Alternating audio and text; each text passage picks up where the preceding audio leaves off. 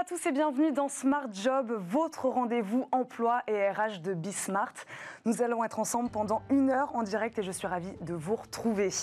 Dans le cercle RH aujourd'hui, nous allons parler des entreprises préférées des jeunes diplômés. Chaque année, euh, l'agence de communication EPOCA et Harris Interactive publient leur baromètre. Quelles entreprises sont en 2020 les plus plébiscitées par les jeunes? Qu'est-ce qui les attire et pourquoi? Réponse tout à l'heure.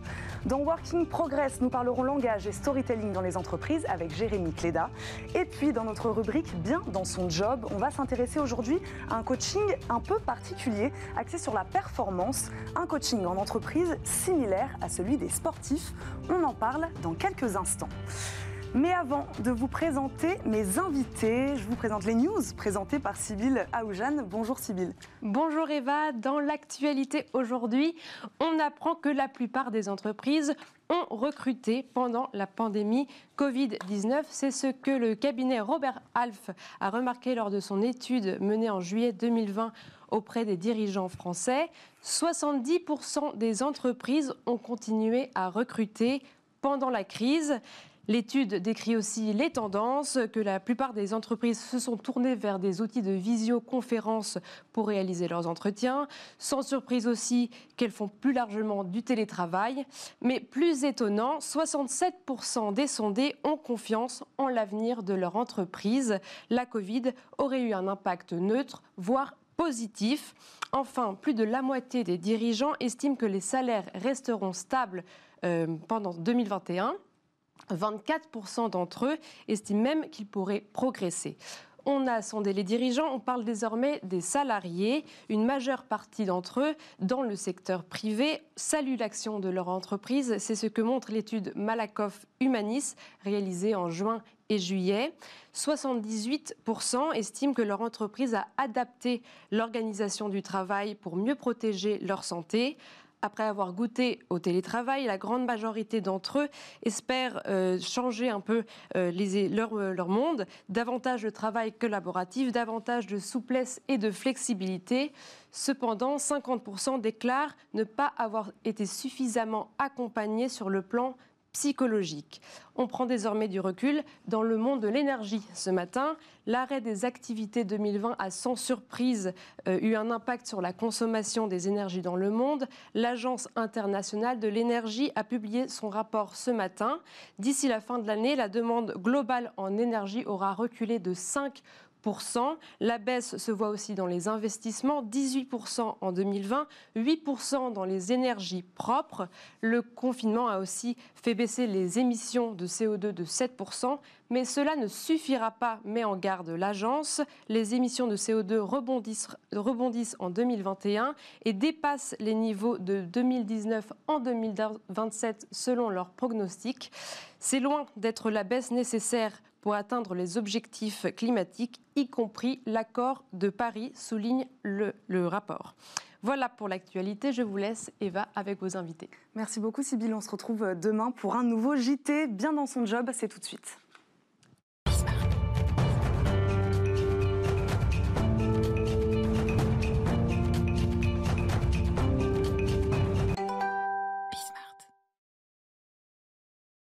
C'est pardon. L'Omelet est avec nous, ravi de vous avoir sur notre plateau. Bienvenue. Bonjour, merci. Vous êtes coach professionnel en préparation mentale du sportif, mais vous faites également de l'accompagnement en entreprise.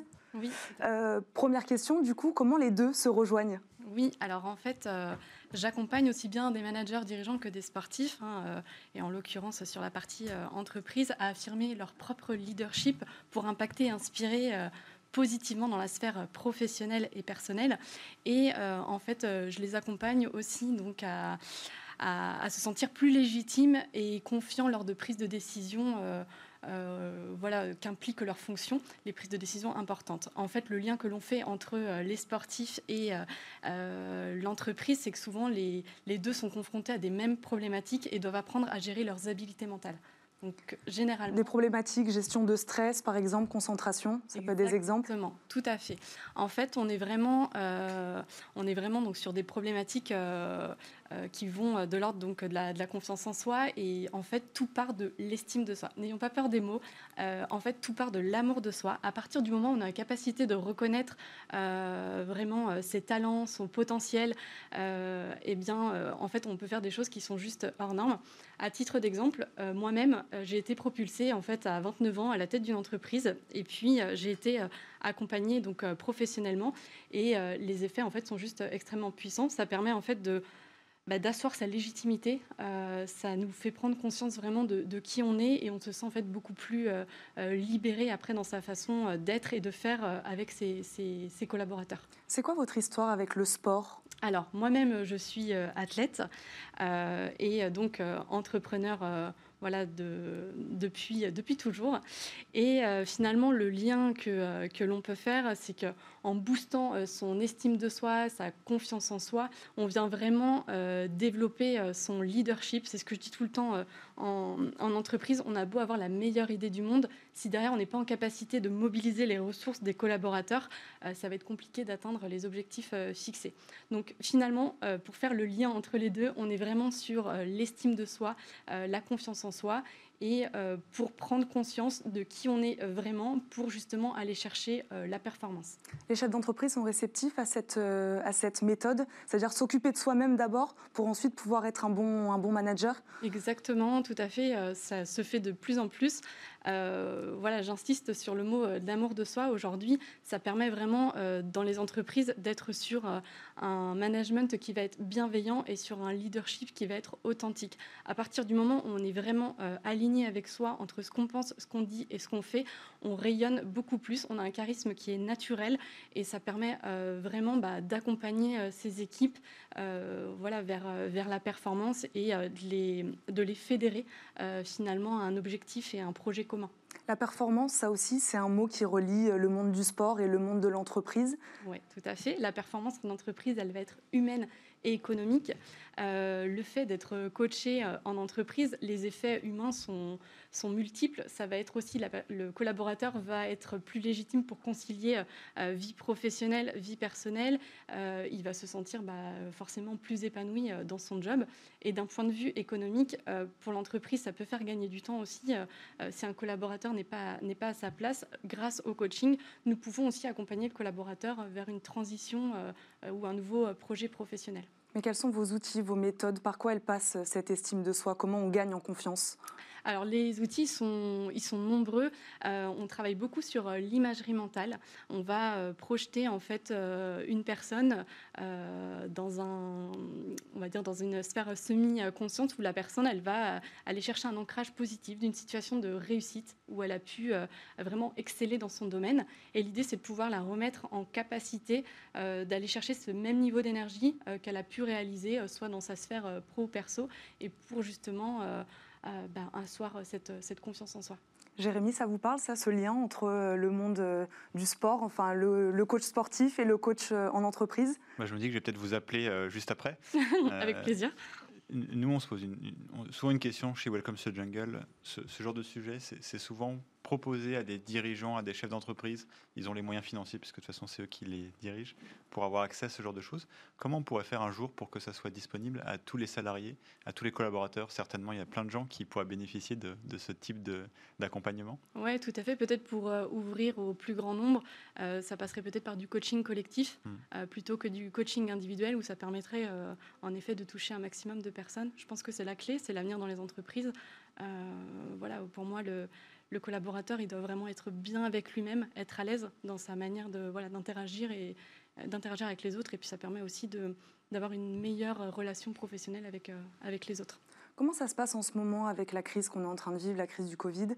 Euh, J'imagine que votre manière de, former les managers est un peu différente parce qu'il y a cette question de la santé aussi qui est un peu centrale aujourd'hui. Oui, tout à fait. Parler de bien-être, là on est sur des questions de santé.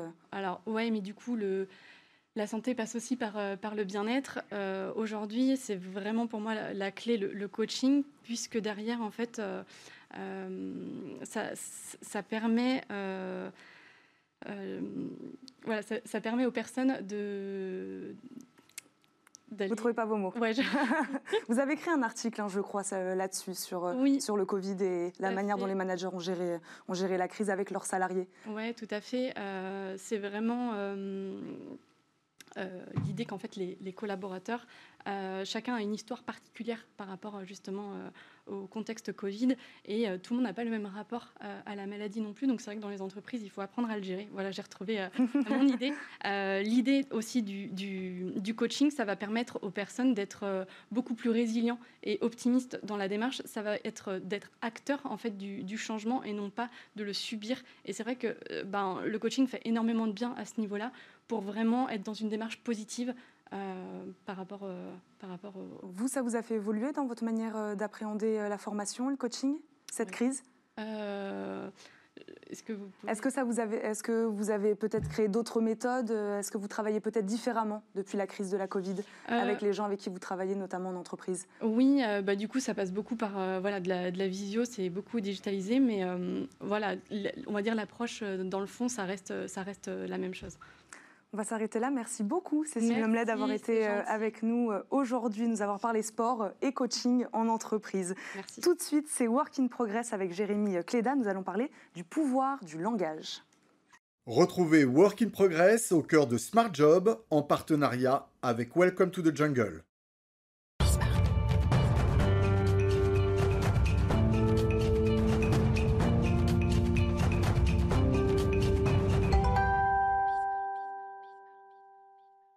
Working Progress, euh, c'est chaque jour avec Jérémy Cléda. Bonjour Jérémy. Bonjour Eva. Vous êtes euh, le cofondateur, bien sûr, on ne vous présente plus, hein, de Welcome to the Jungle. Présentez-nous votre invité du jour. Je crois qu'on l'a euh, en visio. Oui, exactement. On doit l'avoir en Skype bientôt. c'est marrant parce que juste avant, on, parlait de, de, coaching et certainement on sait à quel point les mots ont un poids, particulièrement en entreprise. Et, et le sujet aujourd'hui, c'est comment la, ce que la sémantique aussi peut révéler de l'organisation, à quel point les mots et le langage sont importants dans la culture d'entreprise et aussi pour motiver les équipes. Peut-être que d'ailleurs dans le coaching des dirigeants dont on parlait, il y a aussi certainement une manière de, euh, de parler aux équipes et de transmettre ses valeurs et ses convictions. Et on va parler tout de suite avec Jeanne Bordeaux. Bonjour Jeanne. Bonjour, bonjour. Euh, vous êtes la fondatrice de l'Institut de la qualité de l'expression. Et justement, bah, ces sujets, ce, sont les vôtres. Euh, et bah, très concrètement, par exemple, première question, comment, pour une entreprise, on peut trouver son propre langage euh, comment on peut communiquer et euh, partager sa mission, ses valeurs, faire en sorte que les gens se retrouvent euh, là-dedans? Alors, la parole source est toujours la parole interne et celle des collaborateurs. Donc, nous, nous intervenons pour des moments d'écoute, des vraies conversations et pas du tout une parole contrôlée. Il faut qu'il y ait une spontanéité. Et après, il y aura un maître mot, c'est harmoniser la parole. Ça ne veut pas du tout dire, comme dans des plateformes, une homogénéisation euh, qui égalise les épis de blé.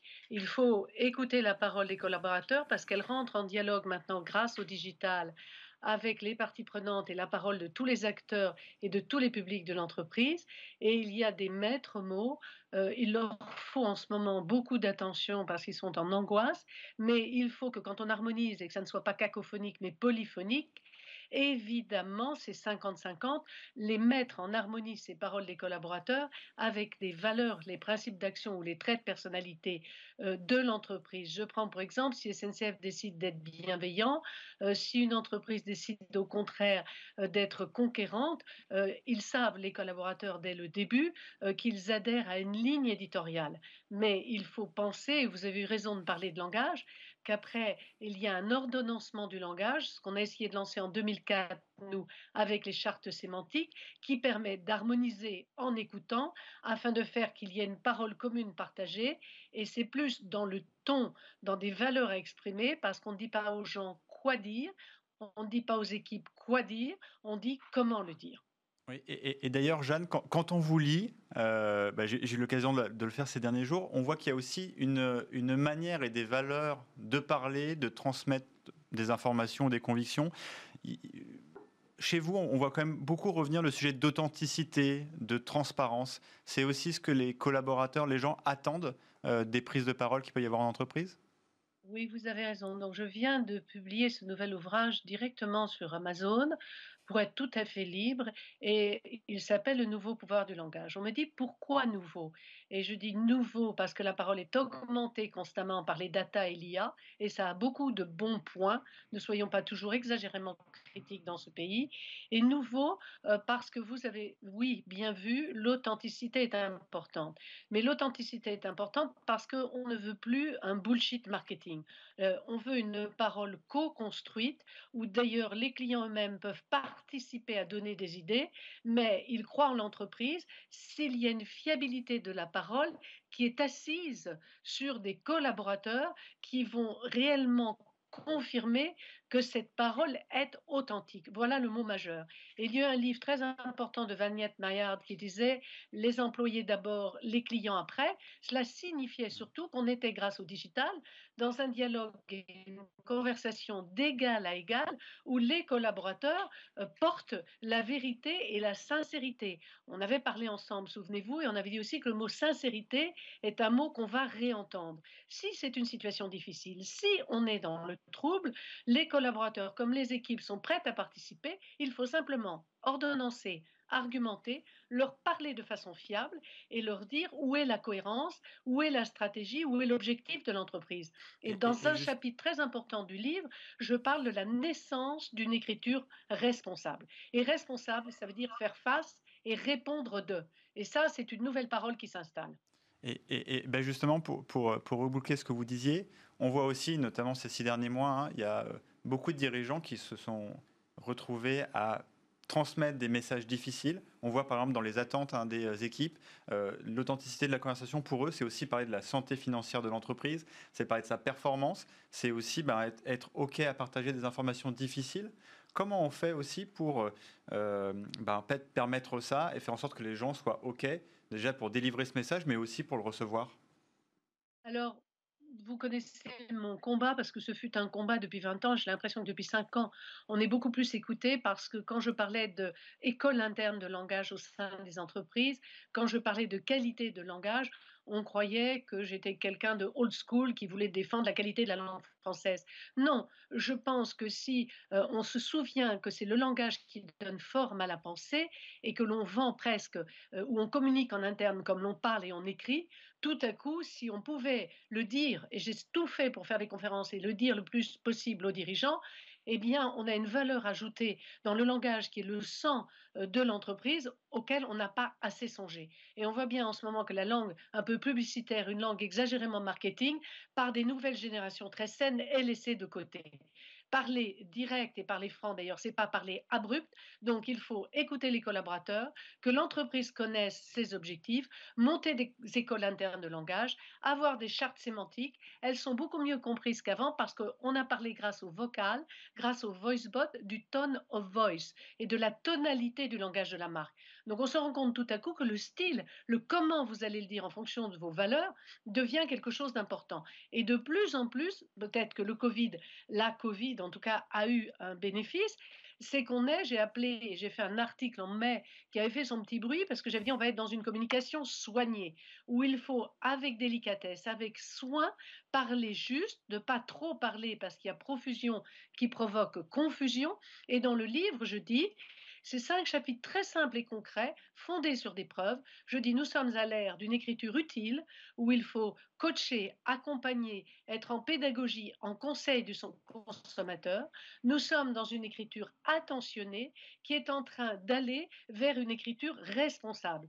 Je n'ai pas dit tout est établi encore et je ne suis pas au pays des bisounours, mais je pense que l'époque où on parlait comme à Euro Disney euh, dans les entreprises et côté dessin animé, tout va bien chez nous, c'est fini. Mmh. Tout collaborateur peut affronter la difficulté et être aux côtés d'eux, puisqu'on est tout le temps aux côtés d'eux en ce moment, c'est une expression qu'on pourrait presque consacrer comme celle de 2020, eh bien, le collaborateur le fera si on lui parle de manière adulte. Mmh. Et je crois qu'on est en train de quitter euh, une infantilisation du langage et cette langue un peu clinquante et brillante. Euh, d'ailleurs, j'ai écrit fin 2009 19, une phrase qui est un peu buzzée, qui est dit authenticité a doublé le mot émotion. Parce que quoi qu'il se passe, on vous dit c'est beaucoup d'émotions, c'est beaucoup d'émotions, et que ce soit un deuil comme une nouvelle très joyeuse. On voit que le langage est en train de réélargir son champ d'expression, parce qu'à un moment nos entreprises sont quand même aussi innovantes et inventives, souvenons-nous, le langage donne forme à la pensée. Donc si on n'a pas la mise en forme complète d'une intelligence de l'entreprise qui permet d'échanger avec ses parties prenantes, ses acteurs et ses publics, ça ne pourra pas aller. Et peut-être que grâce au cri de Greta, peut-être grâce à la génération Z, mais je le dis dans l'ouvrage, peut-être aussi grâce à The Body Shop, à Veja, Patagonia, Agnès B. Il y a des gens qui sont installés là depuis longtemps. Ils ont déjà combattu pour une écriture responsable. Cette écriture responsable, elle naît du rapport de Brundtland, elle naît de la loi en 2001 NRE qui impose dans les rapports d'activité des informations sur le développement durable, elle est couronnée par la loi Pacte et couronnée effectivement par le côté responsable Jeanne Bordeaux, Jeanne Bordeaux, il nous reste une petite minute. Moi, j'ai juste une petite question. Quels peuvent être les risques d'une trop grande attention portée aux mots dans une entreprise? C'est pas pour vous challenger, hein, mais c'est pour vous poser la question. Si on s'intéresse trop aux mots, il peut y avoir aussi, euh, aussi des risques? Il n'y en a aucun. Et M. Trump devrait y penser quand il va perdre les élections parce qu'il y a une phrase en trop dans sa dernière promotion. Il n'y en a aucun. Il vaudrait mieux parler moins, mieux avoir des écoles internes de langage. Et encore une fois, je vais dire cette phrase maintenant souvent, penser que le langage donne forme à la pensée.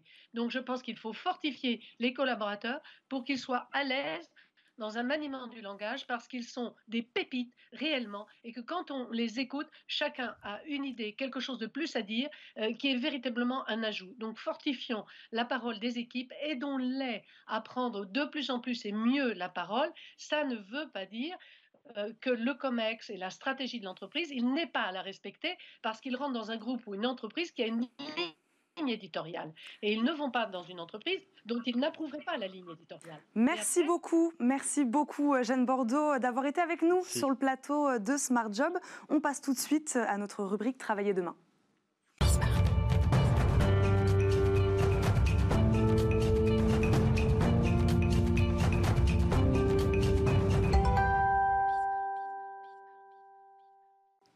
Retour sur le plateau de Smart Job avec Jérémy Cléda, toujours cofondateur de Welcome to the Jungle. On continue à parler euh, langage et storytelling, euh, Jérémy Exactement. Alors là, on sort d'une défense très passionnée du langage. Hein. donc je pense qu'on ah, Bruno, vous arrivez euh, en plein dans le, dans le thème. Oui, on va en parler avec Bruno Clément. vous êtes le cofondateur de The Presenters. Vous êtes un cabinet de conseil en stratégie narrative.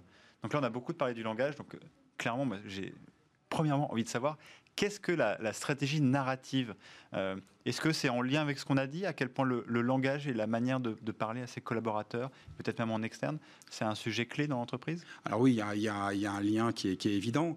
Euh, alors, le, notre métier... Le Vous, c'est plus large. Hein, Vous, c'est beaucoup plus large.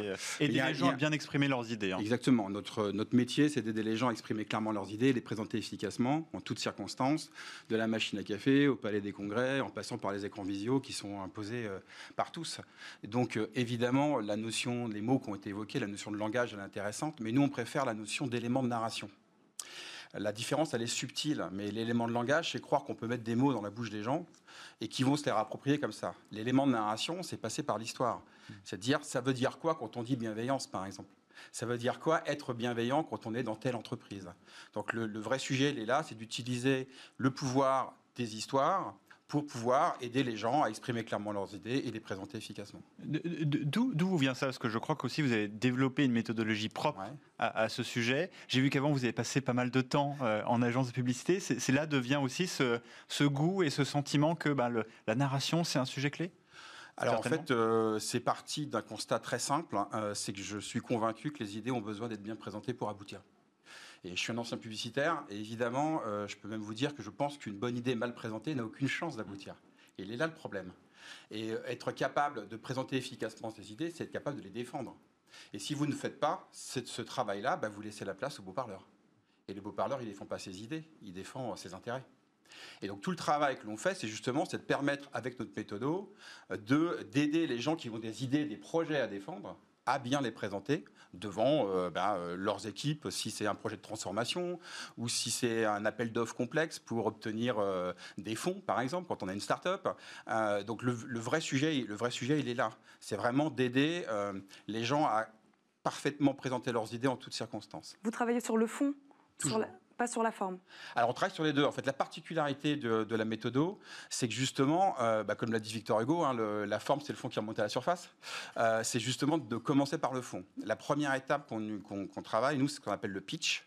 Le pitch, c'est la capacité à clarifier vos idées. En clair, être capable en quelques minutes d'exprimer le cœur du cœur d'un message.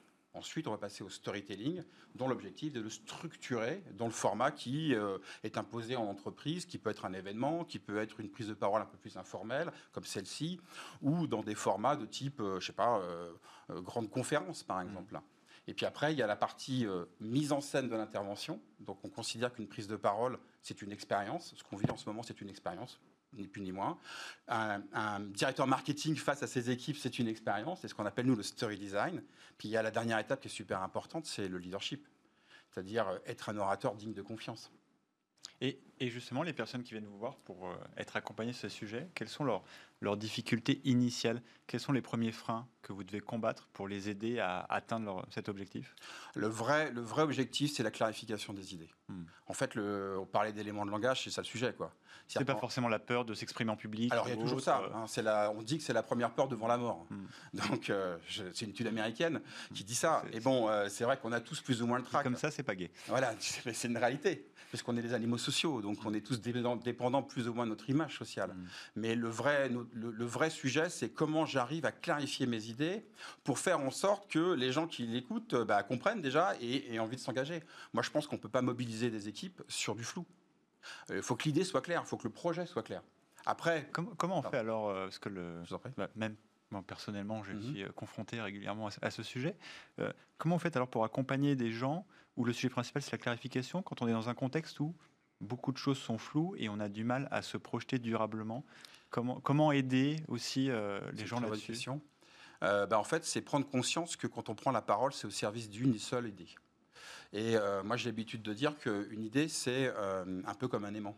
Elle génère de l'attractivité, parce qu'elle change les choses, et elle génère de la résistance aussi, parce hmm. qu'elle change les choses. Et en fait, il faut comprendre que, selon nous, les gens ne s'intéressent pas à vos idées, à ce que vous faites. Ce qui les intéresse, c'est ce que ça change pour eux. Ce qui intéresse les gens de Welcome to the Jungle, c'est la promesse de changement de Welcome to the Jungle. Ce qui intéresse mes clients, c'est pas que je sois un spécialiste du storytelling. Ce qui les intéresse, c'est ce que ça va changer pour eux comment je vais les aider à mieux présenter leurs idées.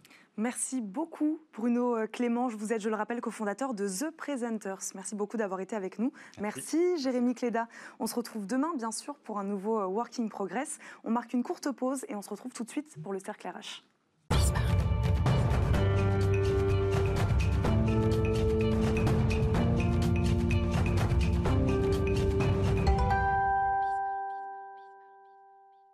Le cercle RH, c'est tout de suite. On se demande aujourd'hui ce que les jeunes diplômés attendent du monde du travail. Pour en parler, je reçois Claire Souvigné, directrice de l'INSEC Business School. Bonjour. Bonjour. Bienvenue. Jacques Adou, DRH de Dendenred. Bonjour. Bonjour. Merci d'être avec nous. Et Mathieu Gabet, président de l'agence de communication EPOCA. Bonjour. Bonjour.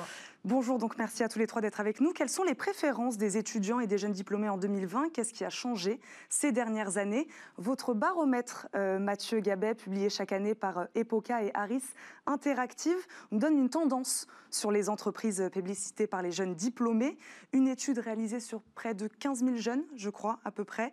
Cette année, dans le top 3, pour les ingénieurs, on trouve Airbus, EDF et Dassault Aviation, et L'Oréal, LVMH et Apple pour les étudiants euh, sortis des écoles de commerce. Donc on a quoi? On a la tech, l'aéronautique, euh, le luxe. Pourquoi ces secteurs? Alors plusieurs éléments par rapport à ça. Effectivement, c'est une étude qu'on fait maintenant depuis 7 euh, ans. Euh, cette étude, elle est impressionnante parce que finalement, les choses évoluent peu d'une année à une autre. Les tendances sont des tendances lourdes. Et d'ailleurs, on le voit dans les entreprises préférées aujourd'hui. C'est des entreprises qui, pour certaines, comme Airbus, sont très touchées par la période actuelle. C'est une étude qui a été faite juste après le confinement, sur les mois de mai et juin dernier. Néanmoins, on a quand même une très grande continuité dans les entreprises qui plaisent à nos jeunes aux 18-30 ans qui sont analysés au travers de ça, qu'ils soient dans une grande école de management, une école d'ingénieur ou une université. Donc beaucoup de continuité sur ces sujets-là et sur ces secteurs-là. Après, deuxième enseignement fort, c'est que les, les, secteurs finalement et les domaines qui sont plébiscités par les jeunes ne sont pas forcément ceux qui embauchent. Hein. Il y a beaucoup de, de domaines comme euh, l'audit, comme la grande distribution, où les besoins sont très importants. Il y a une vraie dichotomie entre les deux. Le luxe qui arrive numéro un dans les écoles de management, c'est moins d'un pour cent de jobs qui sont fournis sur les jeunes. Donc c'est vrai que ce sujet-là est un vrai sujet sociétal. C'est un décalage qui va créer euh, des problèmes après sur le marché bah, du travail. Qui rend effectivement les choses compliquées. Alors c'est vrai qu'une fois qu'un jeune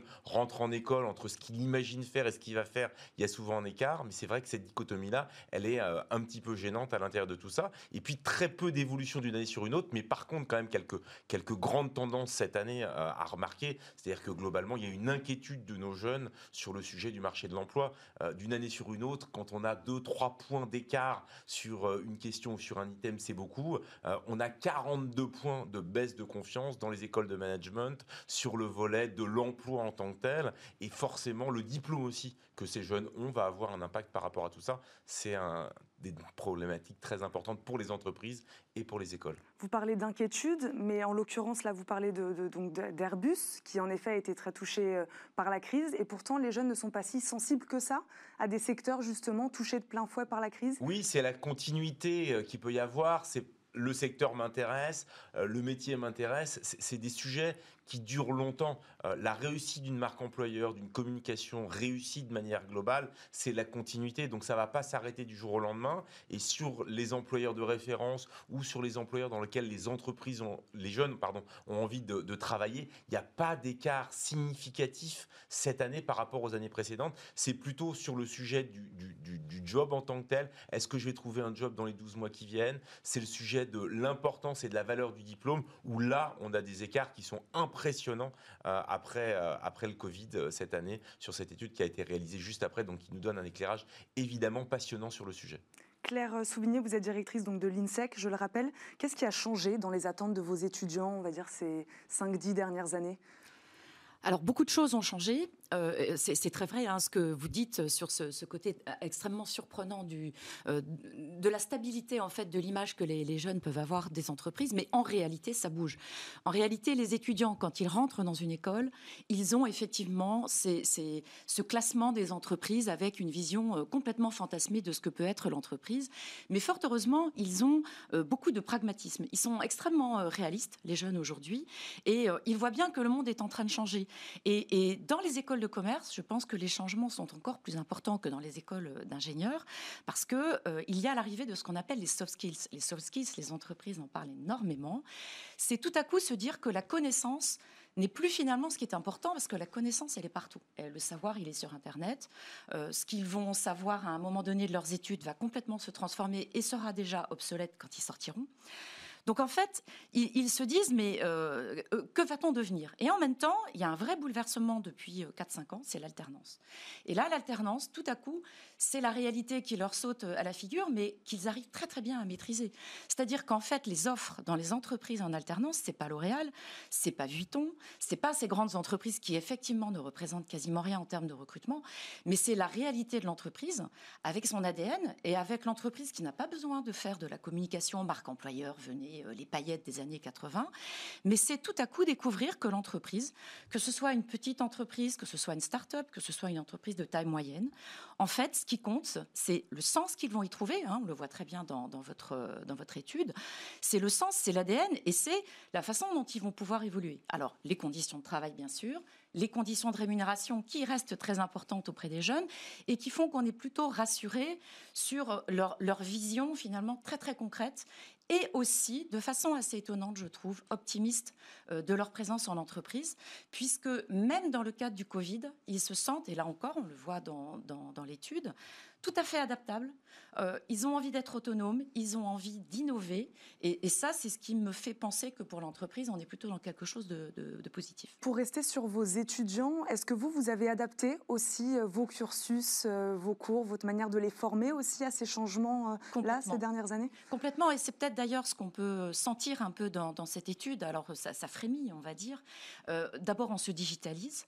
Ensuite, c'est vrai que la partie soft skills prend de plus en plus d'importance. Alors, à l'INSEC, nous, on travaille beaucoup là-dessus, puisque de plus en plus, on s'aperçoit que la formation présentielle top-down qu'on donnait jusqu'à présent, qui est l'éducation qu'on a tous connue, d'un professeur qui donne le savoir, est en train de disparaître. Alors c'est un peu pour eux un bouleversement, pour nos intervenants et professeurs aussi, mais finalement c'est cela qui les rend adaptables, c'est de les préparer à une vie professionnelle qui va être une vie faite de télétravail, de mobilité, d'approche par la posture professionnelle et non plus par les seuls savoirs. Donc la, digitalisation des formations est engagé hein, à l'INSEC. Euh, grâce au Covid, on peut dire que euh, on, est vraiment devenu aujourd'hui très pionnier dans, cette façon d'aborder une, pédagogie de façon différente.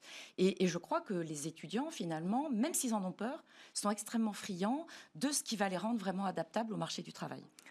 Vous parlez de qualité de, vie au travail. Bon, ça, je pense qu'on sera amené à y revenir. C'est devenu un élément clé aujourd'hui dans le, dans le recrutement c'est ce qu'on vous demande ça? En tout cas, je pense que l'environnement de travail est important. Euh, derrière le mot qualité de vie, il y a beaucoup de choses. Euh, je crois qu'aujourd'hui, ce que vont rechercher les, jeunes diplômés, c'est beaucoup une expérience. Que va être capable de proposer l'entreprise en termes d'expérience, en termes de perspective? Euh, Lorsque vous parliez des, soft skills, je pense que c'est important aussi. on a le, ce qu'on appelle, enfin, le diplôme reste un ticket important pour entrer sur le monde du travail. Après, ce qui va faire que dans une entreprise, votre carrière va s'accélérer ou pas, ce sont effectivement les soft skills. D'où l'importance aujourd'hui dans les modes de sélection, je pense, des écoles, d'aller sur ce qui est le comportement, l'attitude, l'appétence euh, pour l'agilité, pour la nouveauté. Donc oui, effectivement, euh, l'environnement de travail est important parce que les jeunes diplômés, au-delà d'une entreprise, aujourd'hui vont rechercher une expérience. Voilà, pour rester sur les attentes euh, des, jeunes diplômés, parce que c'est le, thème, le thème de notre débat, vous, vous ressentez clairement un changement aussi également sur leurs attentes quand vous faites passer des entretiens? Oui, je crois que les... Bon, même si le, classement semble dire effectivement qu'il y a un certain type d'entreprise qui reste, je dirais, en, tête de série, mais euh, les jeunes diplômés vont être de plus en plus attentifs à ce que l'entreprise va leur apporter euh, non seulement d'un point de vue professionnel, mais aussi d'un point de vue personnel. Dans quel environnement de travail je vais me trouver, avec qui je vais travailler, quelle va être mon ouverture à l'international, euh, quelle va être la part du digital dans la manière dont je vais, travailler. Et Denred est une entreprise dont 80%, euh, 80 des produits sont digitaux. Donc, effectivement, on est dans l'environnement de la tech et on voit bien que c'est quelque chose qui est très attractif pour eux parce que cela représente le monde de demain de ce qui va ce que toutes les solutions que nous allons pouvoir apporter, euh, je dirais, dans le monde du travail à travers ces produits digitaux. Donc oui, euh, le, jeune diplômé est très attentif à ce que l'entreprise va lui proposer, au-delà de son nom, au-delà, je dirais, de, euh, ses produits, de l'environnement de travail, et surtout, est-ce que le, les produits sur lesquels il va travailler vont donner un sens ou pas à sa vie. Et ça, c'est quelque chose qui est de plus important. C'est je n'ai pas non, non je n'ai pas uniquement l'envie de travailler pour une entreprise, j'ai aussi envie de travailler pour une entreprise dont les produits vont correspondre à euh, ce que je pense qui est bien ou pas pour la planète, pour les individus, pour mon environnement, ou moi tout simplement personnellement.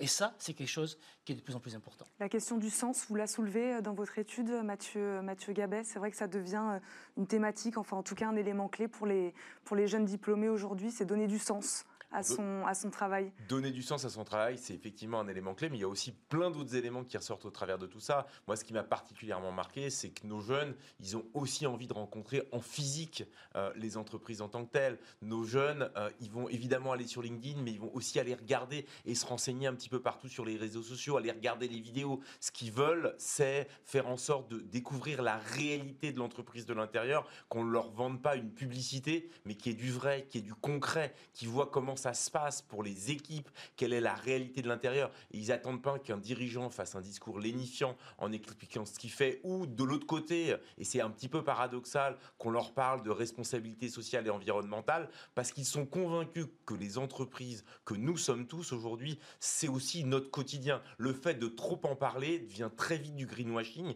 donc ils attendent du vrai, du concret et de la rencontre physique plus que digitale. Il s'est fait quand ce déclic c'est quoi? C'est depuis l'arrivée des réseaux sociaux euh, on contrôle plus, on veut plus de transparence, on veut tout savoir quand on arrive dans une entreprise. Voilà, on veut tout savoir. Alors je, pense que c'est des éléments qui existent depuis longtemps. Encore une fois, ces évolutions, euh, et ça plaît souvent pas aux médias et aux journalistes qui voudraient qu'il y ait des évolutions de tendance lourdes d'une année sur une autre, mais c'est des choses qui se font dans la durée, qui se font tranquillement, qui bougent petit à petit. On parle des réseaux sociaux, l'impact dans la sélection finalement de comment je découvre une entreprise, l'impact des réseaux sociaux, il était à 20% il y a 7 ans quand on a commencé, il est à 48% cette année. Donc, mais ça a évolué de 2, 3, 4% par an. Donc c'est des tendances qui se font dans la durée. Et puis c'est toujours un peu dans les, dans les vieilles marmites qu'on fait les meilleures soupes finalement. C'est dans la continuité qu'on va réussir à faire ça. Donc nos jeunes, ils veulent du vrai, ils veulent du concret, mais c'était déjà le cas avant. Maintenant, le digital permet d'aller le vérifier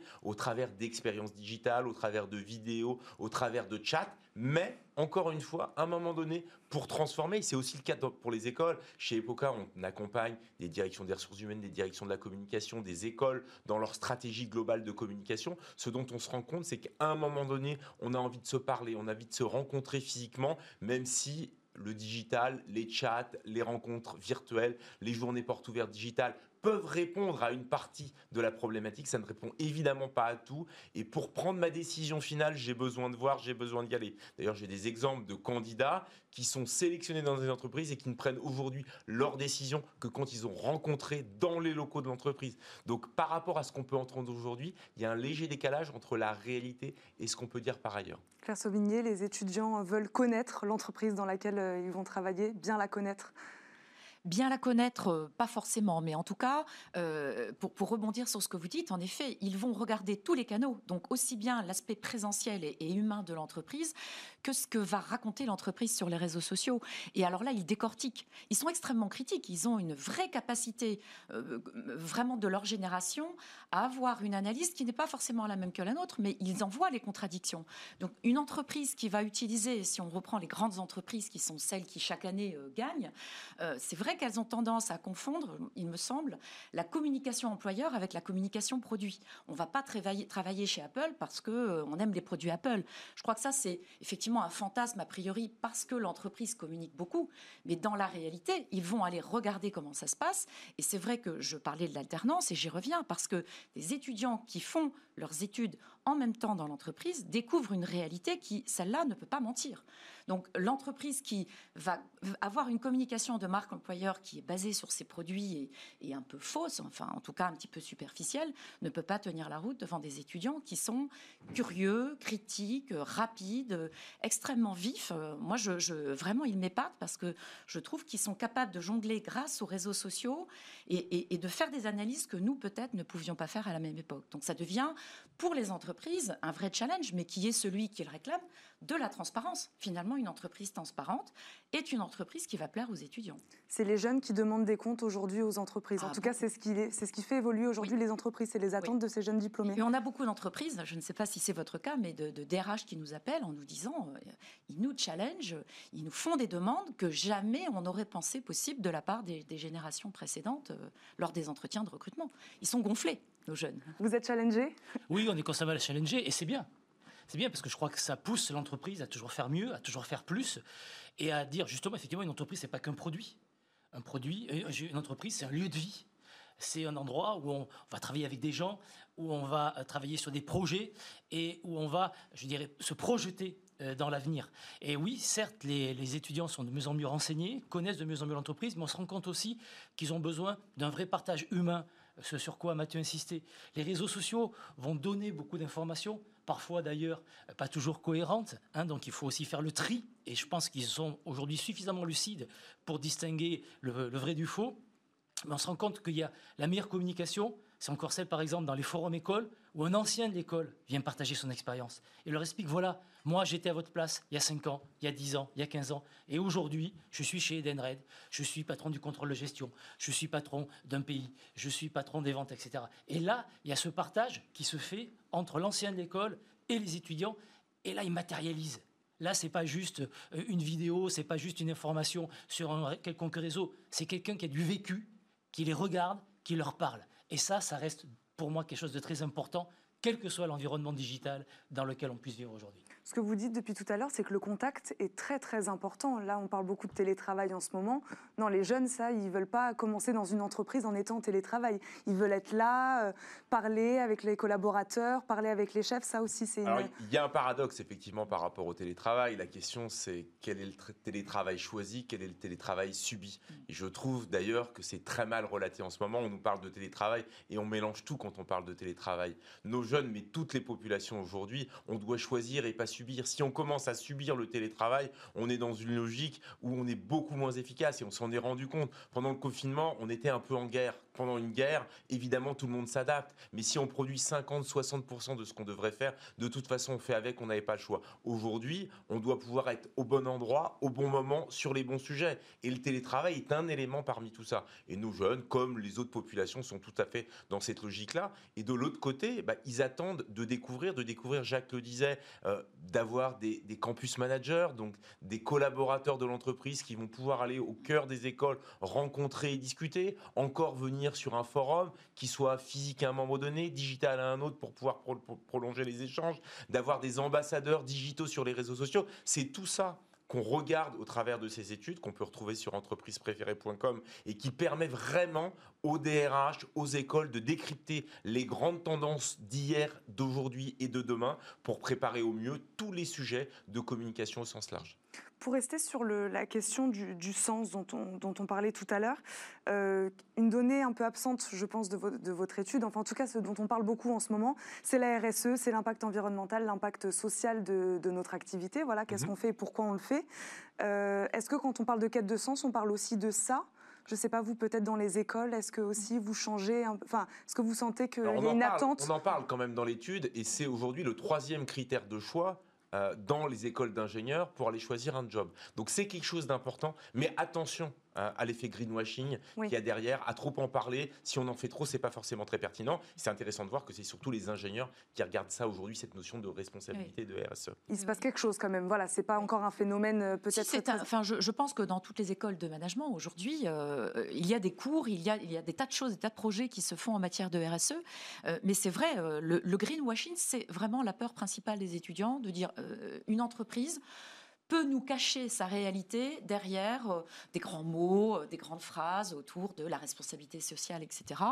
Euh, notamment les startups, les startups qui ont tenu très très très souvent ce type de discours et derrière laquelle il y a une réalité qui est une réalité d'un actionnariat qui parfois est là simplement pour presser des jeunes et, moins les payer. Donc ils sont très très vigilants là-dessus et c'est vrai qu'entre les grands discours et, et, la réalité, ils vont toujours aller regarder ce qui se passe vraiment. Donc ce sont vraiment des thèmes sur lesquels il faut faire attention. Et logique de la preuve, c'est-à-dire que les entreprises doivent faire en sorte, et d'ailleurs les écoles aussi sur leur communication, d'être dans une logique de la preuve et de montrer par l'exemple euh, et de montrer, par exemple, on ne dit pas, les écoles ont formidablement accompagné nos jeunes pour trouver un emploi. De l'autre côté, mmh. ces jeunes sont inquiets par rapport au sujet de l'emploi. Mais pourquoi? Parce qu'il n'y a pas eu assez de communication de la part des écoles et il n'y a pas eu assez de communication de la part des entreprises qui continuent et qui jouent le jeu, qui prennent de l'alternance, qui prennent de l'apprentissage dans une période très difficile. Le gouvernement a fait beaucoup d'efforts. Il faut le dire, il faut que les entreprises le disent et il faut que les écoles le médiatisent. C'est suffisant d'ailleurs ce qu'a fait le gouvernement aujourd'hui? Est-ce qu'il vous aide aujourd'hui à, embaucher, à embaucher plus de jeunes? En tout cas, je pense que lorsqu'on compare ce qui était fait en France par rapport à ce qui était fait à l'étranger, pour euh, moi qui suis dans un groupe mondial présent dans 46 pays, je peux vous dire que beaucoup de pays dans le monde envient ce que le gouvernement français a fait pour aider les entreprises. Et après, je crois que c'est un devoir aujourd'hui pour les entreprises de répondre présent. Parce que ce qui est tragique sur le marché de l'emploi, c'est les stop and go. Donc même quand c'est difficile, et on sait qu'aujourd'hui, c'est plus difficile pour certaines entreprises que pour d'autres, mais je crois que lorsqu'on a la possibilité, il faut continuer dans une démarche volontariste, optimiste, de dire aux jeunes, oui, on va peut-être pas autant d'embaucher que les années précédentes, mais on va continuer à le faire. Par exemple, chez Edenred, on a un programme de, de graduate, eh bien, on l'a maintenu, on l'a maintenu cette année, parce qu'il faut montrer ces signes positifs aux étudiants et dire, voilà, on va, on va continuer à vous aider et on va répondre présent dans ce combat pour l'emploi qui est menée bien sûr par les pouvoirs publics, mais aussi par les entreprises. Comment vous, vous discutez avec, euh, avec vos étudiants sur ce qui se passe en ce moment? J'imagine l'inquiétude qui les, qui les guette.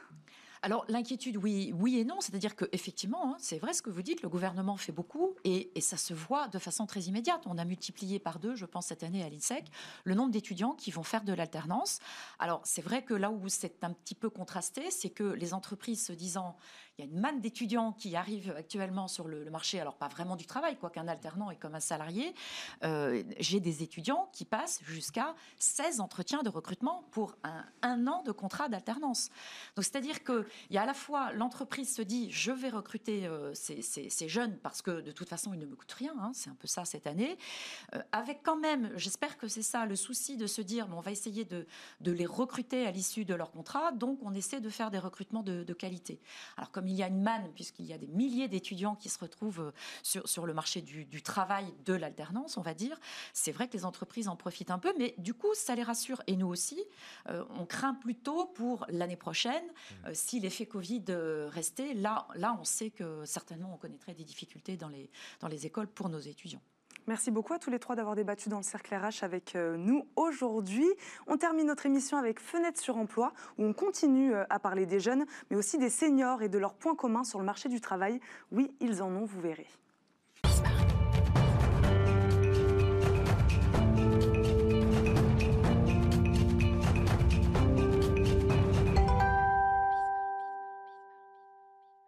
Fenêtre sur emploi avec Amélie Favre-Guittet. Vous êtes cofondatrice de Talent Management Group. Je le prononce à l'anglaise, je peux. Très bien. On va parler aujourd'hui avec vous, euh, non pas d'une génération sacrifiée, mais de deux.